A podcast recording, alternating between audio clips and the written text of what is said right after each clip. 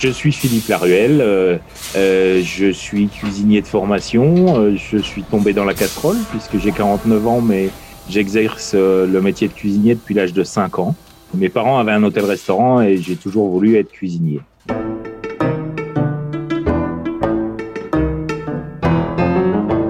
Secret d'atelier. Avec Philippe, chef cuisinier chez Debuyer, au Val d'Ajol, dans les Vosges. Désosser le pigeonneau, préparer le pâté en croûte ou émincer du saumon fumé avec le Fifi Knife. Philippe nous révèle ses secrets de cuisinier. J'ai eu la chance dans mon parcours de, pouvoir euh, travailler euh, auprès de grands chefs euh, français. Le premier a bien sûr été mon père, mais j'ai pu également travailler pour Émile Young, le crocodile à Strasbourg, Alain Ducasse et Joël Robuchon, entre autres.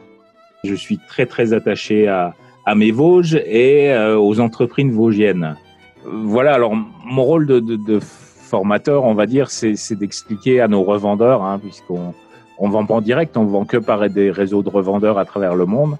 Euh, c'est de leur expliquer les, les, bonnes techniques pour utiliser un, un, un matériel, une poêle, une mandoline, euh, le tube, euh, pour leur donner les bonnes clés pour dire aux clients, bah, ça, ça se sert comme ça et ça va servir comme ça. Ça, ça c'est une partie de mon travail qui est, qui est très importante. J'ai toujours aimé ça. Euh, d'ailleurs, je suis, je suis maître cuisinier de France et c'est justement dans la transmission, les maîtres cuisiniers de France, qu'on va à travers les jeunes, à travers tout le monde. Alors j'ai un rôle multiple chez Debuyer. Je suis ambassadeur de la marque, euh, formateur, démonstrateur, euh, mais je travaille aussi beaucoup avec le bureau d'études pour euh, faire évoluer les produits du passé et imaginer les produits du futur. C'est-à-dire que moi j'aime bien aussi me promener, aller discuter avec tous les opérateurs ou leur poser des questions. C'est pour ça que j'insiste euh, auprès de tous mes confrères, mes collègues, mes amis, de venir visiter l'usine, euh, qu'ils soient pâtissiers, qu'ils soient cuisiniers, qu'ils soient peu importe, mais de venir visiter l'usine, ça, ça, passe dans, dans 7, 8 mains différentes. Ils, ils connaissent, euh, ils connaissent le savoir-faire, ils connaissent la matière parfaite. À chaque étape chez Debuyer, il y a vraiment des, des gens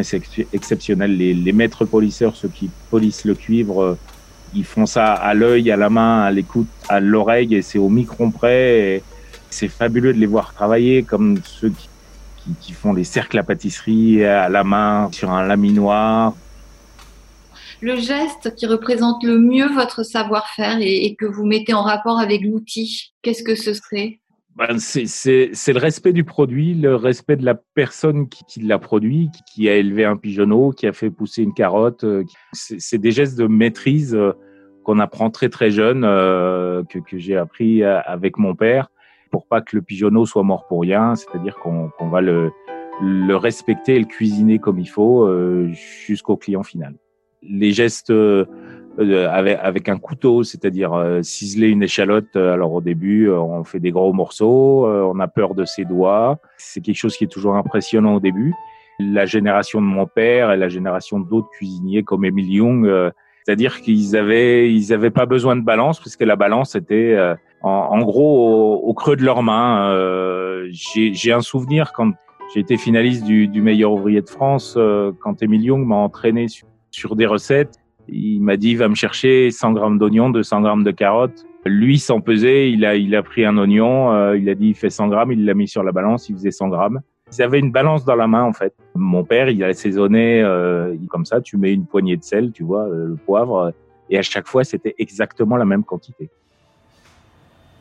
Le bureau d'études, quand il se pose des questions ou quand on lance un, nouveau euh, matériel ou, ou matériaux, eh ben moi, je pousse à l'extrême avec mes techniques, avec mon savoir, pour les aider à avancer beaucoup plus rapidement sur des produits. Voilà, mais derrière, ça peut être aussi sur euh, sur des formes, puisqu'on a été les créateurs de lui avant que j'arrive, euh, des cercles, par exemple, la pâtisserie perforée. La perforation a beaucoup d'utilité. Les deux premières, c'est que la chaleur pénètre plus rapidement. Et la deuxième, c'est que la vapeur peut s'échapper par ces trous.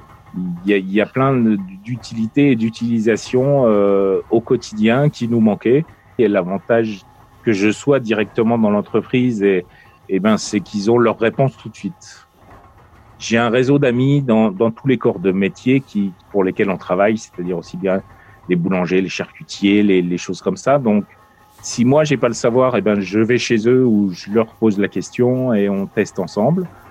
ou inversement, c'est eux qui viennent vers moi. C'est un autre exemple euh, récemment, comme euh, Fabien Perron, qui est, qui est un ami, qui est meilleur ouvrier de France charcutier, qui est professeur à l'école hôtelière de Lausanne, et qui un jour, ça faisait longtemps qu'on s'était pas vu, on s'est croisé à, Moscou, et il m'a dit, euh, ce serait bien qu'on travaille sur le moule à pâté croûte, parce que le moule à pâté croûte n'a pas, a pas évolué depuis 150 ans, 200 ans qu'il existe.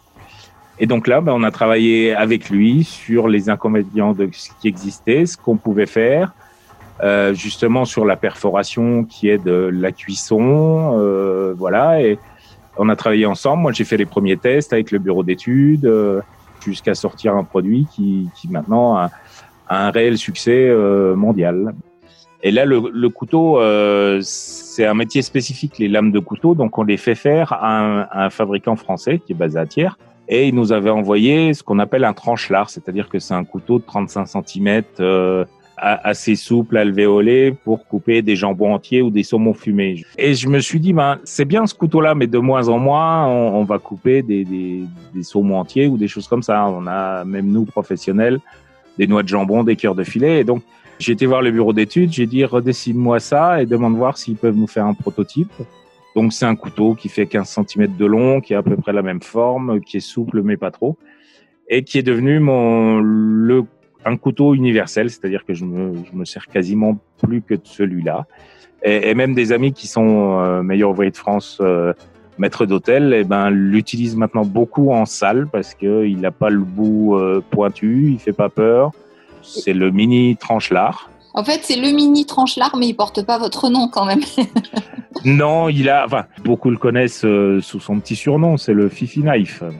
Le Fifi Knife, ah oui, Fifi comme euh, c'est votre prénom, ça. Fifi. Eh ben, Philippe, euh, Fifi Knife, oui. The Fifi Knife change your life.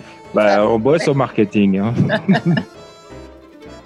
C'était Secret d'atelier avec Philippe, chef cuisinier chez Debuyer, au Val d'Ajol, dans les Vosges. Une coproduction, Le Pèlerin, Notre Temps. Illustration musicale, Bayard Musique. Interview et réalisation, Catherine Escrive. Pour découvrir les ateliers en images et retrouver l'ensemble de la série, rendez-vous sur lepèlerin.com et notretemps.com.